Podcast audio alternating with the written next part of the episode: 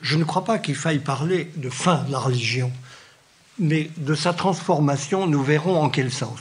Je le signale tout de suite pour prévenir un, quiproquo, justement, qui est direct, qui nous mène droit au cœur de notre sujet. Parler de la laïcité aujourd'hui, c'est devoir se poser deux questions. Bien sûr, d'abord celle de la nature de la laïcité en question, une de ces notions familières euh, qu'on tient pour acquises et dont on s'aperçoit dès qu'on se confronte sérieusement à sa définition qu'on ne sait pas très bien la définir, euh, et nous essaierons d'approcher ce qu'elle a voulu dire, et puis c'est d'autre part se poser aussi la question des raisons qui font qu'aujourd'hui on réinvestit ce problème qui eût paru il y a quelques décennies d'un ringard absolu. Hein, vous ne seriez pas si nombreux à venir écouter une conférence sur la laïcité, vous n'auriez pas été aussi nombreux il y a 30 ans. Je peux vous le dire, ça n'intéressait vraiment qu'une poignée d'historiens, en fait. Ça paraissait du passé, un acquis sur lequel il n'y avait pas lieu de revenir.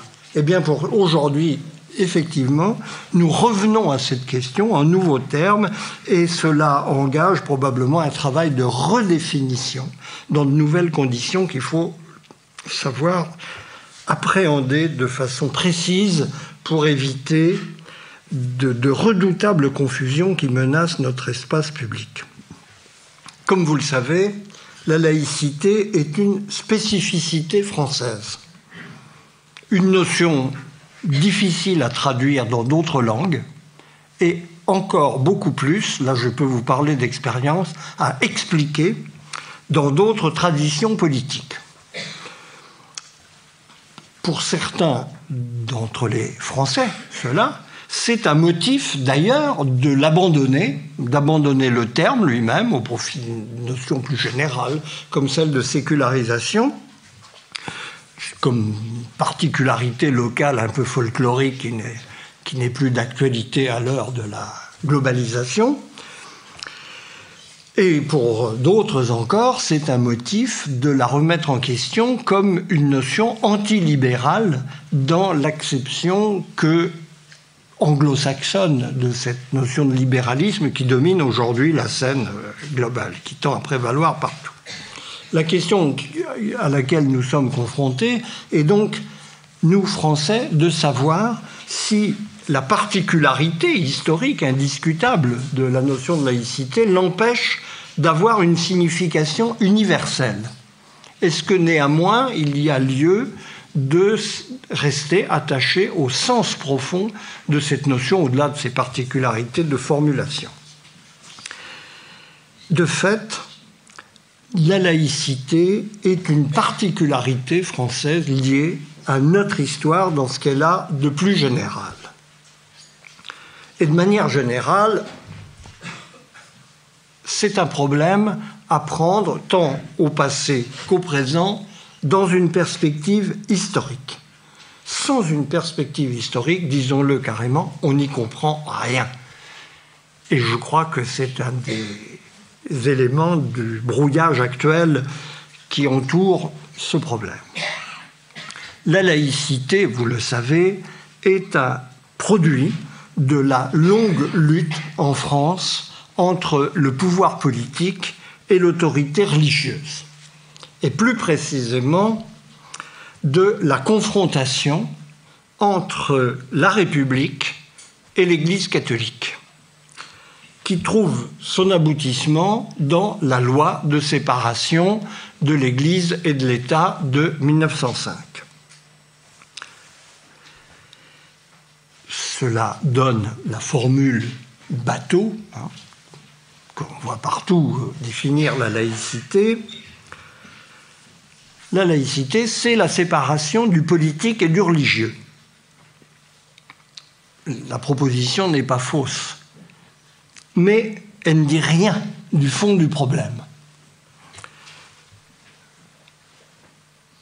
Il y a, avant cette histoire euh, relativement bien connue qui conduit à la séparation, tout un arrière-plan historique que je n'aurai pas le temps d'explorer, mais qu'il faudrait idéalement pouvoir revisiter pour bien préciser les choses.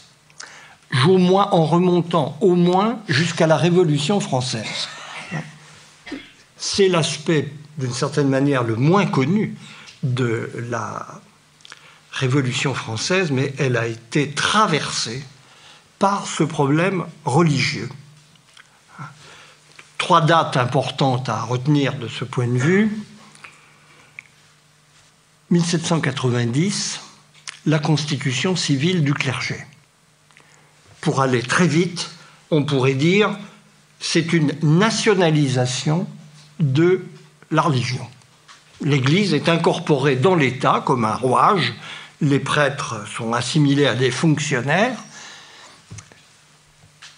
Il y a une sorte d'intégration de l'Église dans la nation qui est l'idéal initial de la Révolution française, ce qui va démarche qui va conduire à des conséquences extrêmement graves, appelons une guerre civile religieuse, hein, qui est un des éléments euh, brûlants de, la Révolution.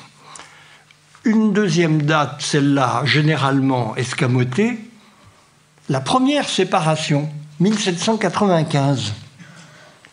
Il y a eu, pendant la Révolution française, une séparation de l'Église et de l'État. Elle n'a pas donné de résultat très convaincant, je ne peux pas m'y étendre. Et on aboutit en 1801 au concordat bonapartiste hein, entre le régime consulaire et l'Église, la papauté en l'occurrence, un accord capital, puisque c'est ça qui est en cause dans la loi de séparation. C'est une reconnaissance mutuelle de l'État et de l'Église qui donne à l'Église une position officielle dans l'État tout en permettant à l'État un contrôle sur ce qui se passe dans l'Église, en particulier sur la nomination, les nominations importantes hein, des prélats et même euh, des curés. Les préfets s'occupent dans les départements de surveiller ce qui se passe au juste dans ces affaires et de veiller à ce que précisément l'Église ne prenne pas de position hostile vis-à-vis -vis du pouvoir politique en place. Donc vous voyez bien, intégration dans l'État, séparation, accord mutuel, qui est une espèce de motion de synthèse. C'est l'arrière-plan sur fond de quoi va se détacher la bataille laïque du XIXe siècle, qui aboutit à la loi de séparation.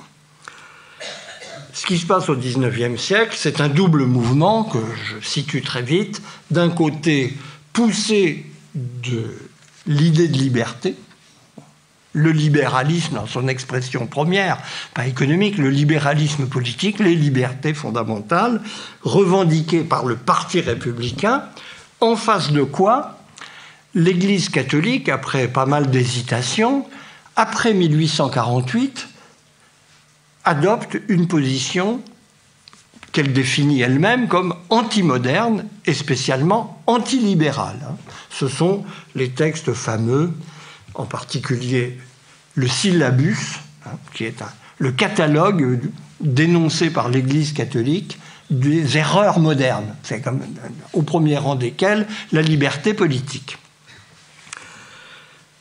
La scène est campée, elle va devenir euh, de encore plus frontale dans ce conflit à partir du Concile Vatican I, 1871 qui décrète l'infaillibilité pontificale. Alors ça peut nous paraître aujourd'hui un peu dérisoire, mais à l'époque, c'est un enjeu symbolique énorme, parce que c'est l'affirmation du principe d'autorité dans l'Église, qui dépasse toutes les, capacité de la délibération collective à définir ce qui serait une vérité laïque, en quelque sorte. Et c'est vraiment la cible qui va servir de fil conducteur au combat laïque sous la Troisième République. L'Église c'est la détentrice du principe d'autorité contre le principe de liberté politique qui va s'incarner dans la République et en France en particulier. L'autorité que revendique l'Église est d'un genre très spécial. Ce n'est pas l'autorité en général, elle est alliée au parti de l'autorité qui est soit bonapartiste, soit royaliste dans le contexte de l'époque, mais ce que revendique l'Église catholique spécifiquement, c'est l'encadrement de la vie collective au nom d'une norme supérieure. La religion est là pour donner euh, les finalités auxquelles doit obéir la vie collective et dont le pouvoir politique n'est au fond qu'une agence subordonnée. Hein, il, met en forme la vie collective, mais c'est au nom d'un principe supérieur dont l'Église est détentrice que s'exerce cette action. C'est ça la vision qui est au cœur de la bataille de la séparation. Parce qu'après tout, il y a quelque chose de très incongru quand on y réfléchit dans l'attitude de l'Église catholique vis-à-vis de cette République qu'elle déteste. Elle déteste, mais elle veut y rester associée sous la forme de ce concordat qui lui donne une position officielle dans l'État. Pourquoi? Justement parce que l'idée elle aurait pu se dire, après tout, et il y avait des catholiques pour plaider cette solution qu'une église libre dans l'État libre, comme avait dit Montalembert, c'était la solution idéale. Pas du tout. Ce que l'Église catholique revendiquait, c'était la position officielle qui faisait que même si le pouvoir politique était détenu par des gens qui étaient à ses yeux d'infâmes mécréants, il restait écrit que on avait dans l'État un principe spirituel désigné officiellement qui représentait le pouvoir des fins, comme on disait dans le langage de l'époque. Le pouvoir de dire au nom de quoi s'effectue la vie collective. Et du côté des républicains, le, le, dilemme était grand. Il y avait tout un débat dans le parti républicain de l'époque sur le thème oui, si nous, séparons l'Église et l'État, l'État va perdre le contrôle de l'Église, le, petit contrôle que lui donne le concordat, pas le contrôle sur le fond, mais le contrôle des personnes en gros. Et à ce moment-là, la puissance de l'Église dans la société, qui est immense, va être susceptible de menacer la République. Il faut donc garder cette situation qu'on n'apprécie pas, mais dont on pense qu'elle est un rempart contre un danger. C'est un débat à front renversé d'une certaine manière.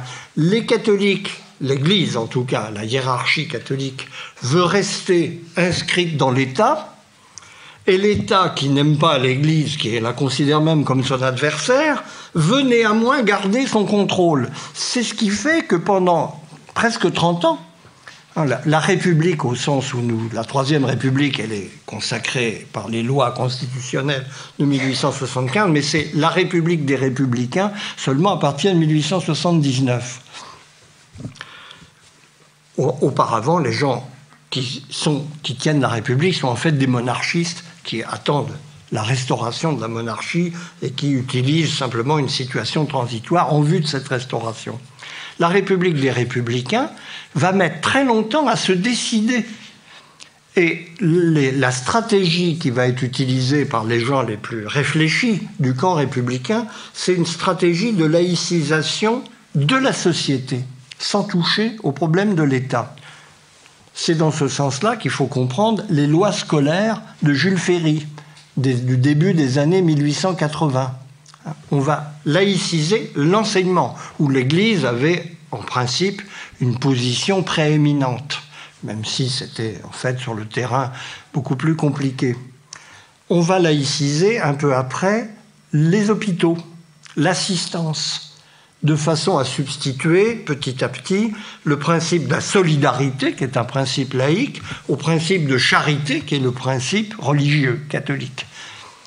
Et c'est tardivement, je passe sur les péripéties où l'affaire Dreyfus a joué, a un rôle énorme dans la mesure où elle a créé un clivage très profond dans la société française où l'Église catholique s'est rangée, disons, dans le parti hostile à la République et à la, révision, puisque c'était ça l'enjeu direct dans le, procès Dreyfus.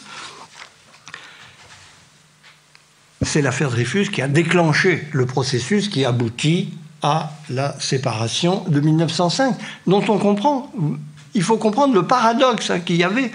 On voulait la faire et personne ne pouvait la faire. Et finalement, ça s'est débloqué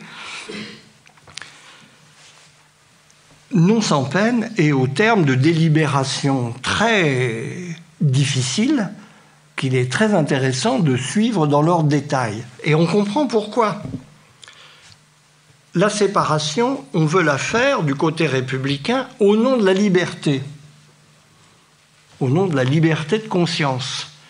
Et on retrouve le problème sur lequel avait déjà buté la Révolution française, qui se résume dans une formule célèbre pas de liberté pour les ennemis de la liberté.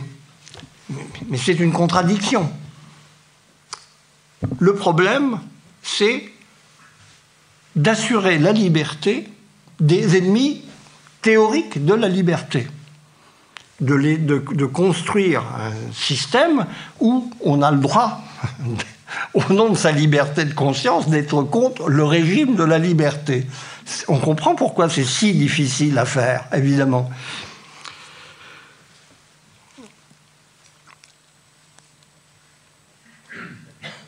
Mais l'enjeu vrai, au-delà de ces péripéties qui expliquent cette histoire embrouillée, marquée d'allers-retours, de, de tiraillements très profonds dans le camp républicain, l'enjeu de la loi de séparation, c'est qu'il faudrait appeler, dans un jargon d'aujourd'hui qui à l'époque euh, n'était pas d'usage, la désofficialisation de l'Église.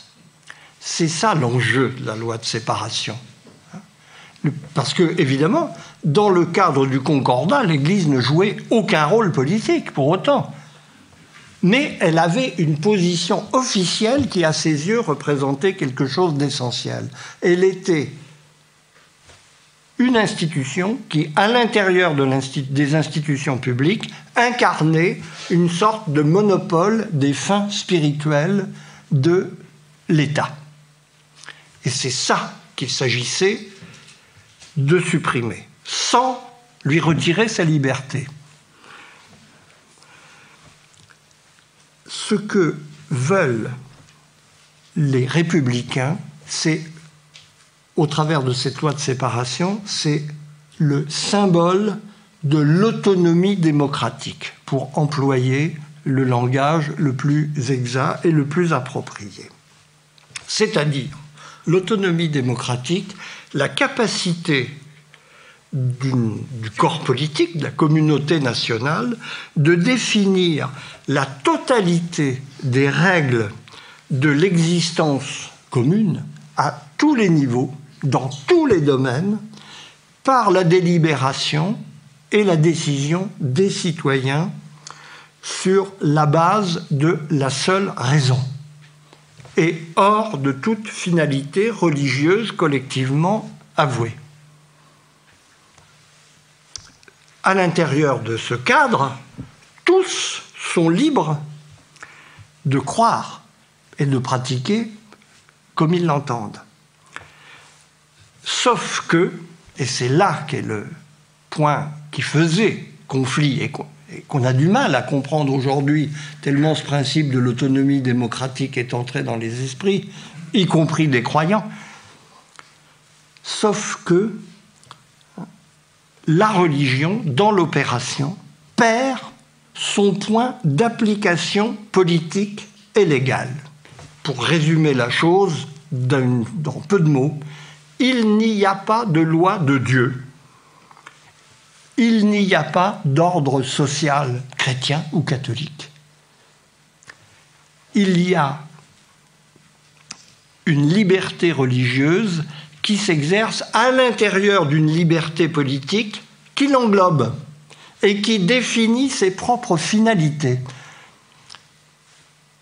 C'est là proprement que se situe l'enjeu laïque. Construire un ordre englobant qui est fondé sur la seule raison des citoyens et à l'intérieur duquel la liberté de conscience peut intégralement s'exercer. Vous voyez en regard l'insuffisance de la formule habituelle de la séparation de la politique et de la religion. Encore une fois, elle est juste, mais elle ne dit pas ce qui était l'enjeu polémique de la séparation, à savoir que la politique s'impose à la religion pour dire que le domaine humain est libre, qu'il ne répond à aucune finalité ni à aucune subordination à une loi transcendante. Et on comprend très bien pourquoi, pour la conscience religieuse de l'époque, c'était un scandale, pour lequel d'ailleurs on s'est battu. Hein, on dit aujourd'hui c'est tarte à la crème, mais la loi de 1905 est très libérale. Oui, sur le fond, philosophiquement, mais en pratique, on s'est battu pour elle.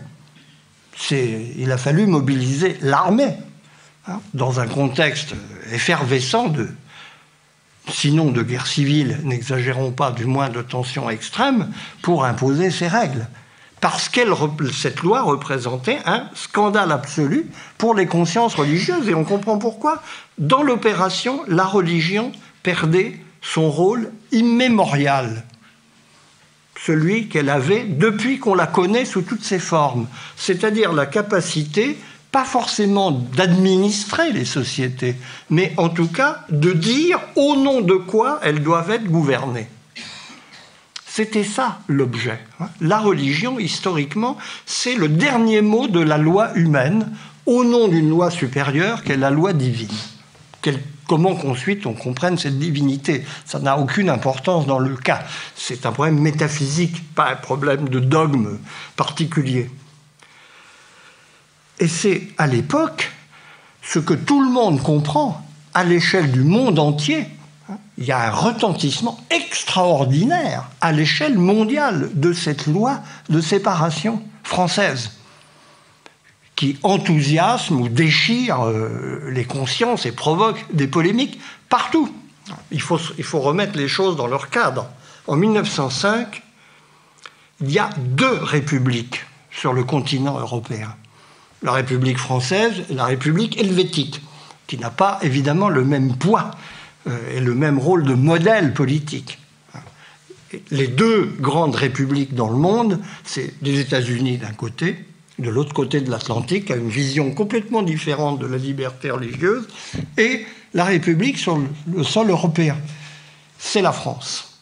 Et c'est pour ça que cette loi de séparation apparaît comme un événement extraordinaire dont on n'a pas l'équivalent dans la République américaine, qui a un tout autre rapport, même si la liberté religieuse y existe, combien elle est fondatrice, mais elle a un tout autre rapport à la religion. C'est la, la, première séparation explicite dans l'histoire humaine de l'ordre politique d'avec un quelconque fondement supérieur, comment que celui-ci soit compris. Vous voyez aussi le piège que nous tend aujourd'hui cette notion qui nous vient spontanément quand nous parlons de neutralité, de l'État neutre. Eh oui, l'État est neutre en ceci qu'il ne préfère aucune conviction particulière et n'en promeut aucune. Certes, mais pour devenir neutre de cette façon, il lui a fallu un acte violent, appelons-le par leur nom, de séparation, justement, de refoulement de la religion par la religion catholique en l'occurrence, mais encore une fois, ça n'a aucune importance, ça aurait pu être n'importe laquelle d'une certaine manière, par rapport à ce qui était son rôle antérieur de définition de la norme supérieure auquel doivent obéir les comportements et les lois dans la collectivité humaine. L'État est neutre, l'État libre républicain est neutre, arbitral entre les croyances, il ne se prononce pas, mais il n'est pas neutre en ceci qu'il est bel et bien habité par une croyance, une croyance dans la liberté et la raison, qu'il a dû imposer contre les prétentions de la religion à jouer son rôle traditionnel et immémorial. C'est une donc loi libérale par ses conséquences, assurément, mais loi dont l'établissement, il ne faut pas se voiler la face, n'a rien eu de libéral. C'était une sorte, pourquoi pas employer ce terme excessif, mais parlant de coup d'État. Hein, un coup d'État pour dire le corps politique des citoyens dans une république est libre métaphysiquement. C'est-à-dire les règles qu'il adopte, dans quelque domaine que ce soit, les lois qu'il édicte, n'ont aucun rapport avec un fondement religieux. On ne comprendrait pas autrement l'extraordinaire enjeu et l'extraordinaire difficulté qu'il y a eu à opérer cette séparation qui, sur le papier, paraît quelque chose de, très simple. Dans un couple, on ne s'entend plus, eh bien on se sépare. Non, c'était pas un divorce, c'était un changement de rapport de force entre des entités métaphysiques, l'une et l'autre, très lourdes. Hein. Le principe de liberté contre un principe d'autorité ultime, qui était la loi humaine depuis qu'on connaît des sociétés humaines. Même piège, euh, quand nous utilisons une formule, elle est aujourd'hui très couramment utilisée dans les débats sur la laïcité. J'ai vu que le président de la République l'a récemment reprise en lui donnant différentes versions. L'État est laïque, la société ne l'est pas. Alors Macron dit euh, la société est plurielle, enfin il a diverses formules, mais qui reviennent toutes à ça. En un sens, oui, mais attention, la société obéit à des lois laïques. En ce sens-là, elle n'est pas laïque. Si on, entend, euh, si on entendait par cette formule que dans la société, pour certains, il y a des lois religieuses, pour d'autres, des lois laïques, ils se débrouillent, c'est leur affaire, non.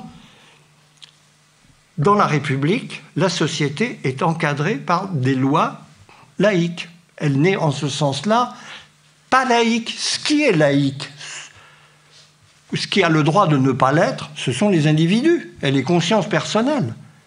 Ça, l'État là-dessus n'a rien à dire. Mais quand il définit une loi, il ne l'écrit pas, mais il n'y a pas besoin de l'écrire. Mais il dit, la loi à laquelle vous devez obéir est laïque. Et c'est la vie sociale qui est gouvernée par ça. Donc vous voyez le danger de ces formules approximatives, à moitié vraies, à moitié fausses. Et quand on est dans la moitié faux, on est dans le totalement faux, en fait. La fausseté est complète ou n'est pas. Il faut, nous avons complètement perdu de vue la dimension polémique qu'a revêtue la laïcité dans son contexte de fondation. Et c'est ce qui permet de comprendre rétrospectivement les conflits extrêmement violents dont elle a fait l'objet pendant des décennies. Alors justement, ça n'est pas par hasard que nous avons oublié cette dimension polémique. Nous l'avons oubliée pour une raison très simple. La laïcité a gagné. Les conflits dont elle a fait l'objet dans sa formulation initiale se sont estompés. On peut décrire d'ailleurs cette histoire de façon très précise. L'événement majeur qui a précipité cet apaisement a été la Première Guerre mondiale. Hein, l'opposition entre l'Église catholique et la République, qui était très virulente encore à la veille de 1914, s'est estompée dans l'impératif national, la fraternisation euh, d'étrangers, expressions possibles de ce phénomène qui a fait comprendre qu'il y avait un intérêt de la communauté républicaine supérieur aux divisions idéologiques et religieuses qui pouvaient la partager. C'est en ce sens-là qu'on peut parler d'un parcours de la laïcité. Le parcours de la laïcité, c'est le parcours de son acceptation, et de son acceptation en particulier par les consciences religieuses. Contrairement aux espérances qui étaient celles de l'extrême droite la plus caractérisée dans la République de l'époque et d'une grande partie de l'appareil de l'Église catholique, les masses catholiques se sont inscrites dans la République. Elles ont choisi la laïcité d'une certaine manière contre l'Église et en dépit de leur fidélité à l'Église. Et petit à petit, par tout un mouvement, encore une fois, dont on peut retracer dans le détail les péripéties, les consciences religieuses elles-mêmes sont entrées dans la laïcité, elles sont entrées dans l'autonomie démocratique. Je rappelle quand même quelques dates qui sont utiles euh, à, utiliser comme point de repère. La fin de la Première Guerre mondiale, de la, de la Seconde Guerre mondiale, la défaite des fascismes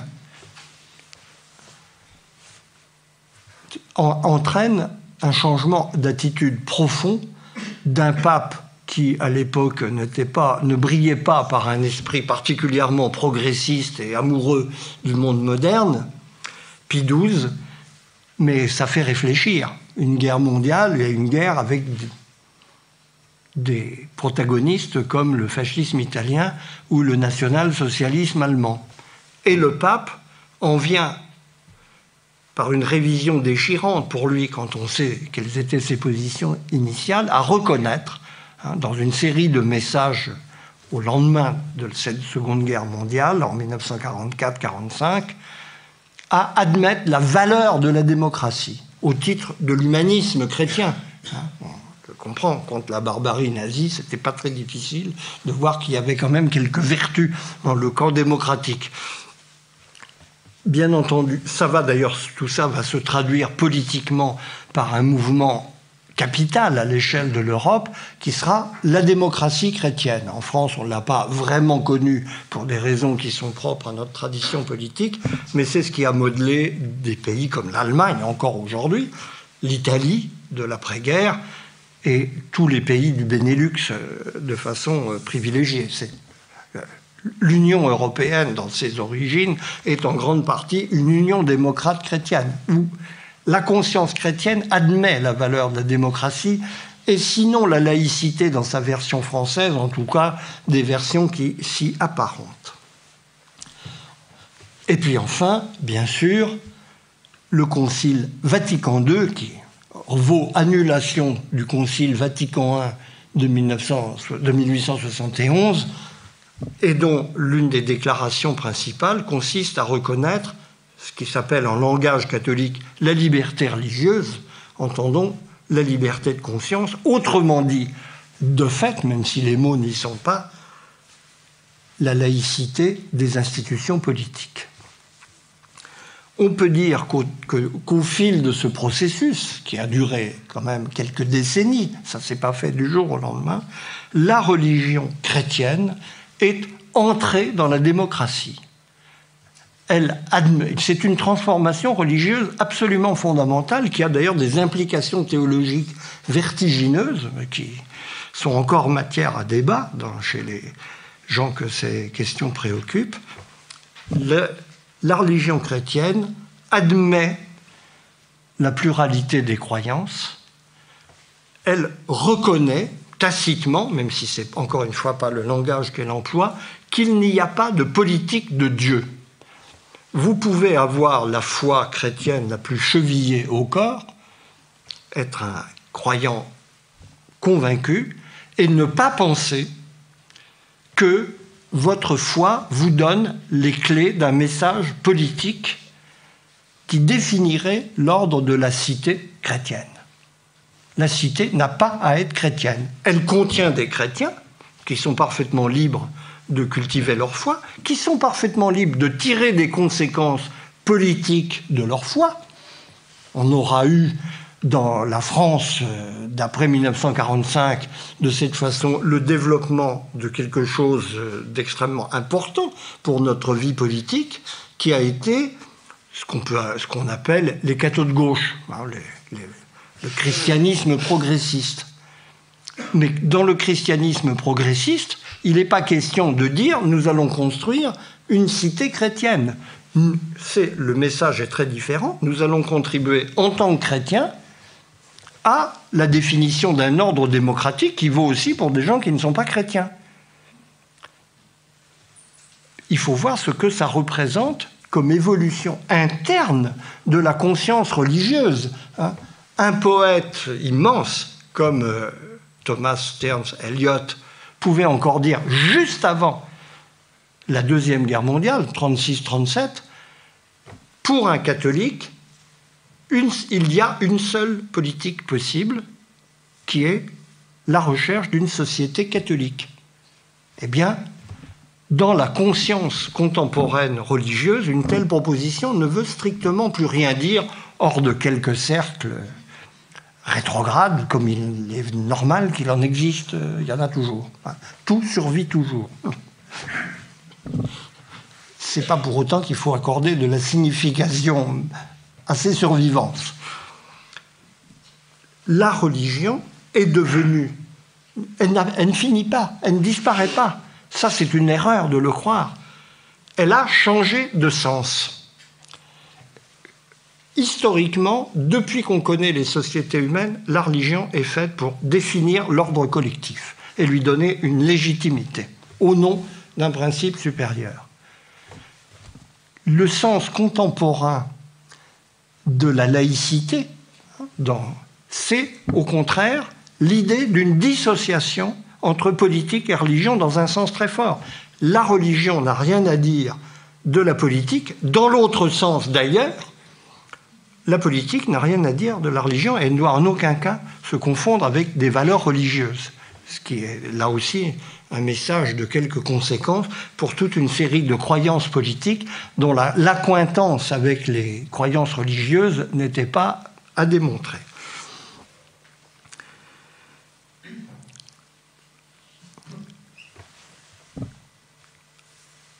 ce phénomène a une traduction pratique immense dans l'organisation des sociétés.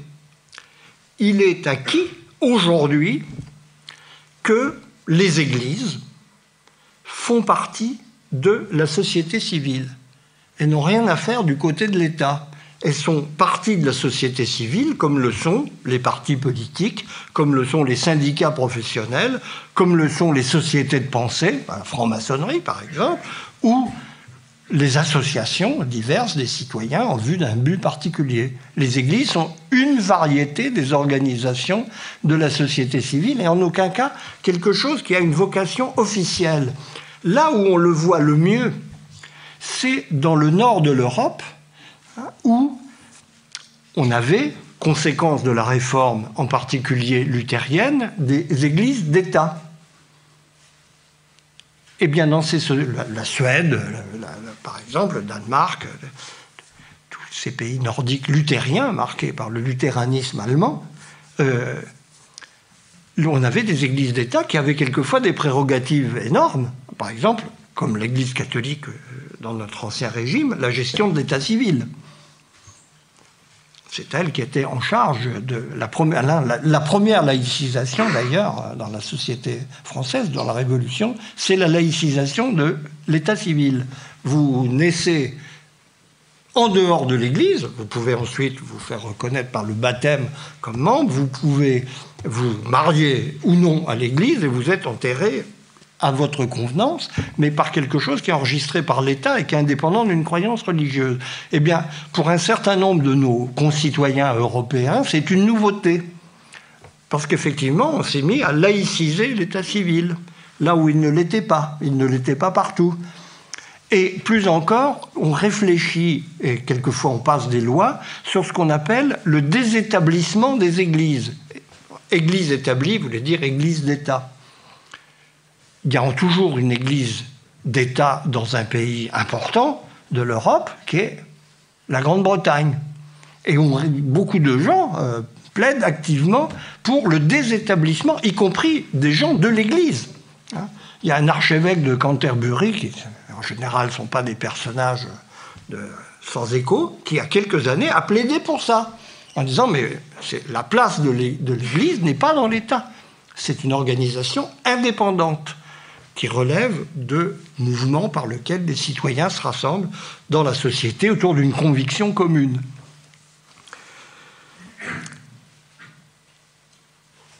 Ce mouvement d'entrée de la religion chrétienne dans la démocratie est un mouvement général en Europe, sauf qu'il a pris ailleurs, et en particulier dans l'Europe protestante, une autre allure que le visage conflictuel que cette histoire a eu en France et qui a produit la notion de laïcité.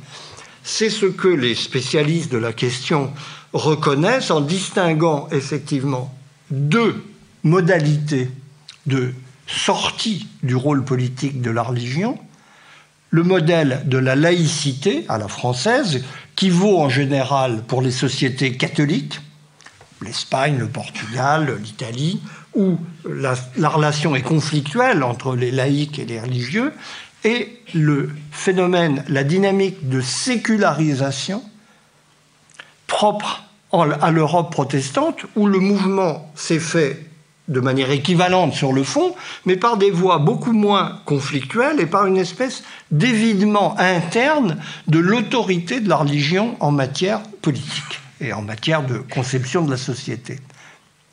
Mais à l'arrivée, le résultat est identique. Ce qui me fait euh, dire qu'il y a plusieurs manières d'arriver au même but. La laïcité est une manière dont l'avantage, à mon sens, qui fait que nous n'avons pas à en rougir, quelques errements auxquels elle ait pu donner lieu, c'est qu'elle fait, elle dit tout haut ce que les autres ont fait tout bas. C'est aussi bête que ça. La laïcité, c'est l'explicitation conflictuelle, donc euh, avec ce qu'implique un conflit. C'est éventuellement des débordements et des radicalisations qui ne sont pas toujours opportunes, mais c'est une explicitation de ce qui s'est passé en Europe en matière de relations entre l'autorité religieuse et l'autorité politique. C'est pourquoi le fait que ce soit une particularité française entre nous euh, me semble avoir aucune incidence sur le fond du problème. Oui, c'est particulier parce que nous avons une histoire particulière, mais cette histoire particulière s'inscrit dans une histoire générale où les autres arrivent par d'autres chemins à un but équivalent. Le but en question, c'est la dépolitisation de la religion et ce qu'on peut appeler, d'un terme un peu abstrait, mais qui dit quand même ce qu'il veut dire, une déthéologisation de la politique. La politique n'a pas à dire son mot sur les fins dernières de l'humanité. Elle est une manière de gouverner les communautés par la délibération et la décision rationnelle qui ne se prononce pas sur les finalités métaphysiques qu'on peut donner ou non d'ailleurs à la vie humaine et qui appartiennent à une autre sphère que celle sur laquelle la politique a de la prise. Évidemment, c'est là où il faudrait ajouter un chapitre à, ma description, mais je ne veux pas être trop long, c'est que cette évolution a eu des conséquences qui troublent la vue sur le problème et qui donnent lieu à des discussions, à mes yeux, parfaitement oiseuses, qui reposent simplement sur une mauvaise interprétation des phénomènes. C'est qu'à la faveur de cette entrée de la religion chrétienne dans la démocratie, les religions ont regagné un rôle public d'une certaine manière. Alors, d'un côté, elles ont perdu énormément de fidèles, hein, ce à quoi nous avons assisté en Europe, partout, euh, depuis quelques décennies, c'est euh, un effondrement du christianisme sociologique. Le christianisme sociologique, ce n'était pas forcément quelque chose de très théologique et de reposant sur une foi très assurée des individus, mais c'était un encadrement de la vie.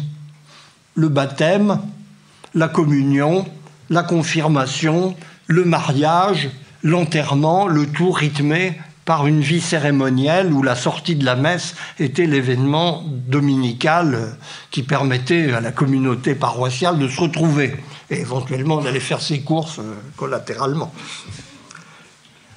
ce christianisme-là, il est mort.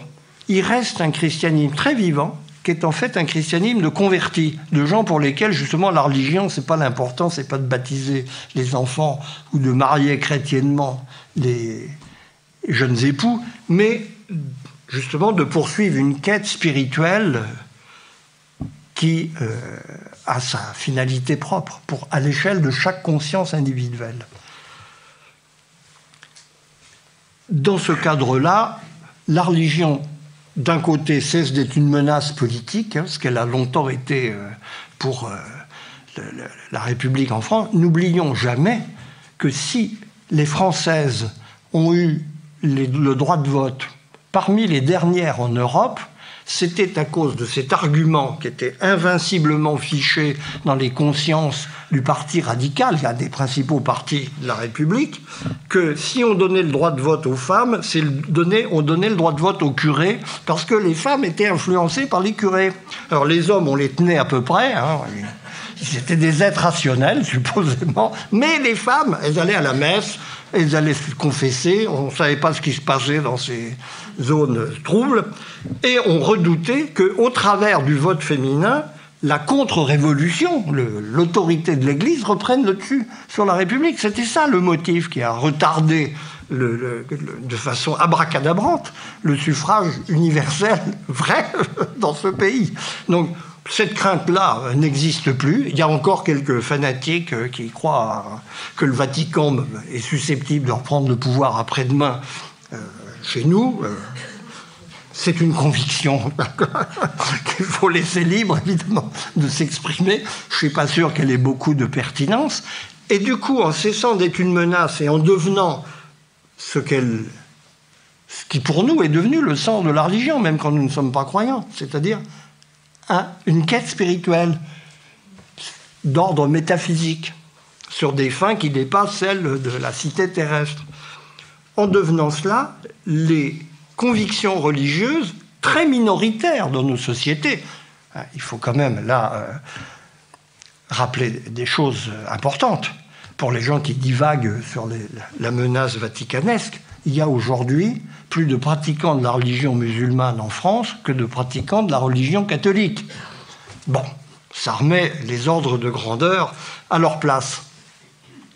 Ce qui ne veut pas dire que par ailleurs, ça ne se pose pas d'autres problèmes. Mais c'est, un nouveau problème, c'est pas l'ancien. Regardons en avant et pas derrière.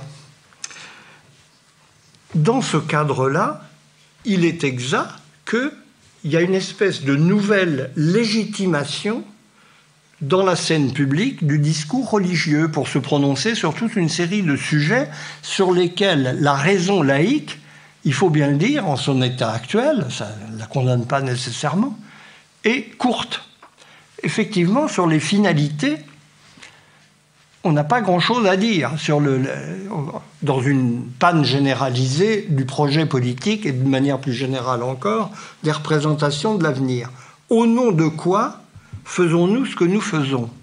Quel est le fondement raisonné et le but que nous pouvons nous proposer collectivement au-delà, disons, du taux de croissance et du pouvoir d'achat, qui sont des objets parfaitement légitimes, mais qui n'épuisent pas le sujet. Hein, on a quand même autre chose à penser en tant qu'humain que ces choses qui sont la vie de tous les jours, mais qui ne répondent pas entièrement aux questions que l'animal métaphysique, qui est l'humanité, est voué à se poser.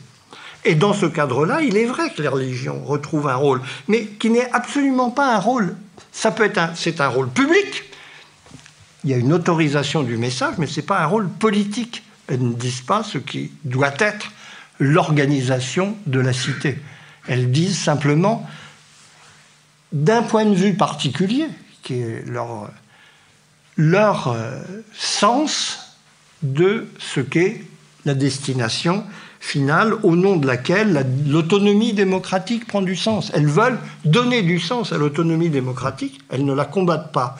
D'où l'inanité de toutes ces discussions lorsqu'on voit apparaître à chaque fois de façon mécanique, c'est l'héritage de l'histoire et d'un vieux laïcisme, à chaque fois qu'une voix religieuse s'élève à propos d'un problème quel qu'il soit, les migrants, la, la contraception, l'avortement, pour définir simplement un ordre de considération parmi d'autres qui peut s'appliquer dans la cité. Ce n'est pas des offenses à la laïcité, c'est tout simplement à l'intérieur de la laïcité la manifestation d'un point de vue qui ne lui est pas intrinsèque, mais qui est parfaitement audible, y compris par des consciences, tout ce qu'il y a de laïque. Les religions, de fait, ne sont pas finies, elles sont devenues simplement une composante de la démocratie, et une composante qui, à ce titre, a parfaitement le droit de se manifester, une composante éminente même du pluralisme démocratique. Ce qui d'ailleurs fonctionne très bien dans la société, l'exemple le plus flagrant en est fourni, on peut le regretter, on peut en discuter, mais c'est un fait très significatif. Pensons à tous ces parents d'élèves qui inscrivent leurs enfants à l'Église catholique. Ils eux-mêmes sont parfaitement incroyants, parfaitement déculturés religieusement. Ils sont à milieu de savoir euh, de quoi il est question là-dedans. Mais, mais ils, ils, jugent, ils estiment à distance que le type de valeur humaniste, en fait, à l'œuvre dans l'Église dans les écoles privées sous inspiration du catholicisme ou d'une autre inspiration religieuse, d'ailleurs il y a plusieurs courants, a des vertus que malheureusement, dans son état de délabrement d'aujourd'hui, l'école publique républicaine n'offre pas. C'est bien une reconnaissance de ce que un point de vue religieux a son sens à l'intérieur de la laïcité. Il n'y contrevient pas, mais il lui apporte éventuellement une composante dont il faut constater qu'elle n'est pas capable par ses propres moyens de les donner, ce qu'on peut, c'est mon cas, tout à fait déplorer, mais c'est une autre question. Si nous revenons aujourd'hui sur cette histoire apaisée qui n'intéressait plus personne, le, qui paraissait quelque chose de complètement derrière nous, qui n'avait plus lieu même d'être visité hors des spécialistes de l'histoire de France de la Troisième République. Si nous nous sentons obligés d'en ressaisir le sens, c'est bien sûr en fonction d'un événement. Cet événement, c'est l'irruption sur notre sol d'une religion qui n'entre pas dans cette grille de lecture produite par notre histoire. Cette religion, c'est bien sûr l'islam. Une religion qui vient d'une autre histoire, qui ne relève pas de la même grille d'analyse que le christianisme ou le catholicisme qui nous est familier, et une religion dont les expressions prennent à contre-pied le parcours qui a été le nôtre. Et le prennent euh, tellement à contre-pied que ce contre-pied, je me l'applique à moi-même. Quand j'ai publié un petit livre sur ce parcours de la laïcité en 1998, il y a longtemps, donc J'étais convaincu, on était dans le sillage des premières disputes sur le voile islamique, etc., que, en fait, l'islam arrivant sur le sol européen serait pris et entraîné dans ce mouvement général dit de sécularisation et qu'il se banaliserait au fond comme les religions que nous connaissions, judaïsme ou, protestantisme, catholicisme, les différentes confessions installées. Eh bien, ça n'est pas le cas. Ce n'est pas le cas, et c'est là où il faut revoir l'histoire. À nouveau, seule l'histoire peut nous permettre de comprendre ce qui se passe dans ce problème. Vous voyez au passage une autre confusion créée par ce concept de religion qu'on applique indifféremment à toutes les religions. En fait, ce concept tel que nous le manipulons, il est le produit d'une histoire très particulière. C'est un concept eurocentrique, hein, comme on dit aujourd'hui, fabriqué à l'aune du christianisme et des différentes variétés confessionnelles du christianisme protestante ou catholique. Et quand les juristes aujourd'hui parlent de la religion, en faisant comme si ce concept était universel, en réalité, ils parlent d'une version très particulière de la religion qui est celle qui nous est familière, tout bêtement, celle qui naît de notre histoire et qui rentre beaucoup plus mal pour couvrir un phénomène comme l'islam comme fait civilisationnel et culturel, autant que comme fait religieux au sens premier élémentaire du terme. D'ailleurs, quand je dis chrétien, je vais beaucoup trop vite. Il faut parler du christianisme occidental, du christianisme latin. Il y a un autre christianisme qui ne fait pas partie de notre champ de vision davantage, qui est le christianisme oriental, byzantin, orthodoxe, qui ne relève pas qui entre très mal dans la même grille d'analyse. C'est un débat européen qu'on a vu à l'œuvre à propos du cas de la Grèce particulièrement, mais qui aujourd'hui tend à se généraliser avec l'entrée de pays du christianisme oriental dans l'Union européenne, et où on voit reparaître des questions qui relèvent bien de la différence culturelle et civilisationnelle qui font qu'on ne peut pas mettre sous le même mot de religion des choses aussi hétérogène sans plus d'examen. Il faut refaire le concept de religion, l'étendre pour qu'il puisse s'appliquer à tout et ne pas présumer de façon dogmatique et irréfléchie que ce que nous savons, nous, de la religion, épuise la religion en général et toutes les traditions. C'est d'autre chose qu'il s'agit. De ce point de vue-là, l'inculture historique qui est une tendance lourde dans nos sociétés d'aujourd'hui, devient un élément politique aggravant par rapport à des sujets déjà difficiles en eux-mêmes, qui empêchent de seulement même aborder la question dans des termes où on peut la traiter, puisqu'on ne sait pas de quoi on parle en fait. Rappelons des faits élémentaires. L'islam n'a pas connu par son développement historique, cette histoire politique européenne marquée depuis un millénaire par la tension entre les autorités politiques et les autorités religieuses. Hein, parce que quand on parle de royauté divine et de, monarchie sacrée, tout ça, c'est vrai, mais il y avait derrière une conflictualité assez considérable. Hein, je sais pas, n'allais pas évoquer l'histoire, mais ça s'est pas fait doucement. Et il y a un événement euh, historique et la déchirure de l'Europe au XVIe siècle, la réforme protestante, dont l'enjeu est le rapport entre politique et religion.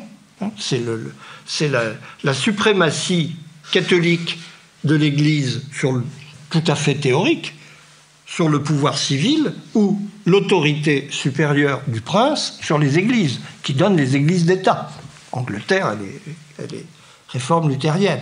Donc, cette histoire-là, l'islam ne l'a pas connue. C'est pas un reproche à lui faire, c'est un fait. Il n'y a pas à juger de supériorité ou d'infériorité dans ces matières, mais il y a à constater un fait. De la même manière, l'islam n'a pas connu cette tradition intellectuelle très particulière, née largement de la réforme protestante, qui a été l'examen critique des textes de base de la culture religieuse, les livres saints, pour faire simple, hein, la Bible. La critique biblique n'a pas son équivalent dans le monde euh, musulman. Et pour une raison simple, hein, la réforme, c'est la prétention de revenir à l'Église primitive, dont l'Église romaine se serait écartée. Qu'est-ce qu'on fait à partir de ce moment-là? On se plonge dans les textes sacrés pour voir ce qu'ils disent vraiment.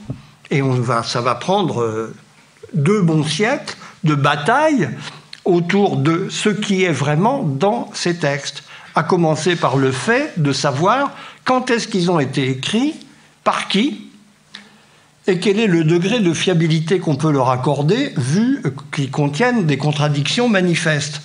J'en donne l'exemple qui a été l'argument anticlérical euh, majeur en Europe depuis le XVIIe siècle. le Pentateuque, livre sacré s'il en fut, était attribué classiquement par les autorités religieuses à Moïse. Or, le Pentateuque raconte la mort de Moïse. Comment peut-il être l'auteur d'un livre qui raconte sa mort?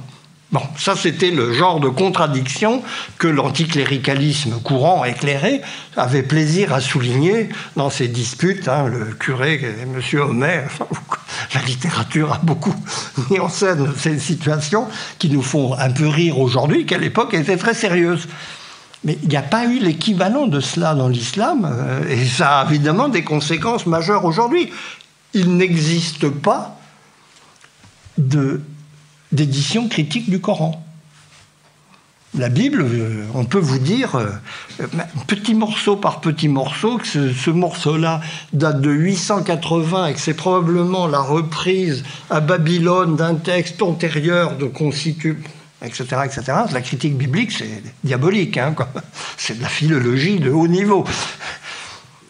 Il n'y a rien de tel pour le Coran. Alors on commence à savoir euh, qu'il y a une une science qui se développe, mais qui est dans ses commencements, et qui soulève un immense scandale dans la conscience croyante de beaucoup de musulmans, puisque le Coran, c'est la parole de Dieu. On ne discute pas de savoir quand est-ce que la parole de Dieu a été écrite, puisque ça tombe sous le sens. Et on voit d'ailleurs reparaître dans le monde musulman, j'en ai été témoin, un, anti... Euh, esprit religieux, disons, populaire, spontané, qui retrouve des, exactement des arguments du type de l'anticléricalisme populaire qu'on a connu dans la tradition européenne depuis le XVIe siècle, au moins. Avec justement des remarques sur le fait que ces textes sont un peu bizarres euh, par rapport à ce qu'ils sont supposés dire. À l'arrivée, évidemment, euh, ça a des conséquences civilisationnelles énormes. Dans le dialogue interreligieux, oui, certes, euh, soyons pour, mais encore faut-il savoir de quoi on parle et sur quelle base. De la même manière, enfin, ce qui achève de nous déconcerter, et en France tout spécialement, c'est le fait que l'islam s'occupe très peu de pouvoir politique. C'est pas tellement d'ailleurs qu'il n'y a pas de séparation du pouvoir politique et du pouvoir religieux dans l'islam ça n'a pas de sens. Il n'y a pas de pouvoir religieux, à la vérité, au sens où nous l'entendons. Nous, pour nous, pouvoir religieux, ça un, symbole, c'est les églises. L'Église catholique au premier chef, mais les églises protestantes, elles existent aussi, même si elles ont un autre statut et d'autres fonctionnements. Et par conséquent, en particulier pour un Français, c'est où est le pape musulman avec lequel on pourrait causer? Il n'y en a pas nos ministres de l'Intérieur, depuis Pierre Jox en 1989, n'ont eu de cesse d'essayer de constituer une église musulmane. Hein? On, rassemble tous, les dignitaires qui paraissent les plus importants, mettez-vous d'accord, élisez un chef, on discute avec le chef et on s'arrange. Mais il n'y a pas de chef. Et personne n'accepte de, reconnaître le chef. on patine dans la création d'autorités successives qui n'ont aucune autorité, aucune audience, parce que c'est pas comme ça que ça se passe. L'islam s'est constitué à la base et pas au sommet. Bon, il a eu des répondants au sommet, mais son noyau actif, il est dans l'organisation primordiale de la société, dans la famille, dans les règles de la parenté, dans les mœurs, dont le point d'achoppement vis-à-vis de notre culture d'aujourd'hui est évidemment sa conception des rapports entre les sexes, où l'égalité n'a pas de sens, puisque au contraire, la hiérarchie des sexes est le premier maillon de la hiérarchie vraie, qu'est la hiérarchie du commandement divin par rapport à l'ordre humain. Chose inintelligible, d'autant plus que jamais dans le christianisme, même si nous avons vécu dans des sociétés patriarcales, masculinistes, euh, avec domination féminine évidente, hein, la hiérarchie des sexes n'avait absolument, n'a jamais eu dans la tradition chrétienne occidentale le même statut. Donc, extraordinaire difficulté de faire entrer ce corps étranger dans les repères qui nous sont familiers. La pire des démarches est évidemment de faire comme si il fallait fabriquer un islam sur le modèle catholique avec lequel on pourrait transiger. Évidemment que c'est une démarche vouée à l'échec. Il faut oser le dire. L'islam n'est pas entré dans la démocratie. beaucoup de musulmans l'ont fait pour leur compte personnel, mais la conscience religieuse musulmane ne l'a pas fait de manière explicite et avouée par la communauté des fidèles. Et c'est là où le problème de la laïcité se pose à nouveau frais sur un autre terrain, dans d'autres conditions que celles que nous avons connues et qui demandent de l'imagination.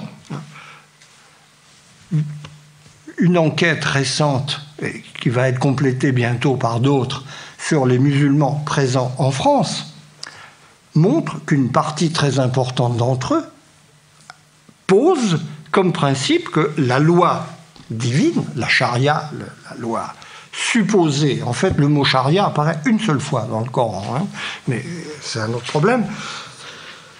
C'est pas comme ça que ça s'est fabriqué. C'est pas, c'est pas d'ailleurs en cherchant dans le Coran qu'on va trouver des réponses à la question de la laïcité, même s'il est très important de, le regarder attentivement plus attentivement éventuellement que beaucoup de musulmans n'en ont qu'une connaissance assez approximative.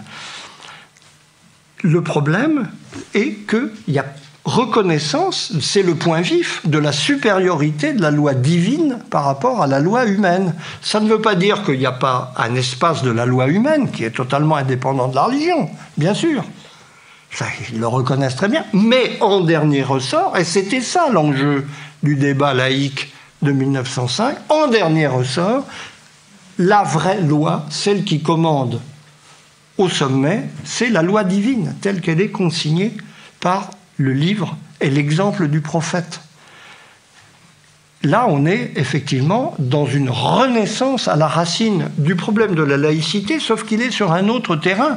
Les musulmans ne revendiquent pas une place officielle dans l'État, ils s'en contrefichent c'est pas leur souci. Mais en revanche, ils ont une idée de la loi telle qu'ils l'entendent dans leur euh, tradition, qui est en contradiction flagrante avec les principes de la République laïque. Et il faut l'admettre.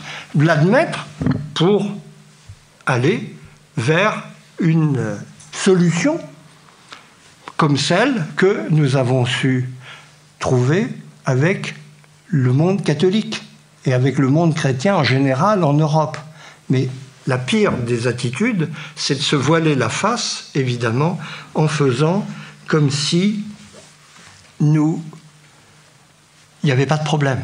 Oui, il y a un problème.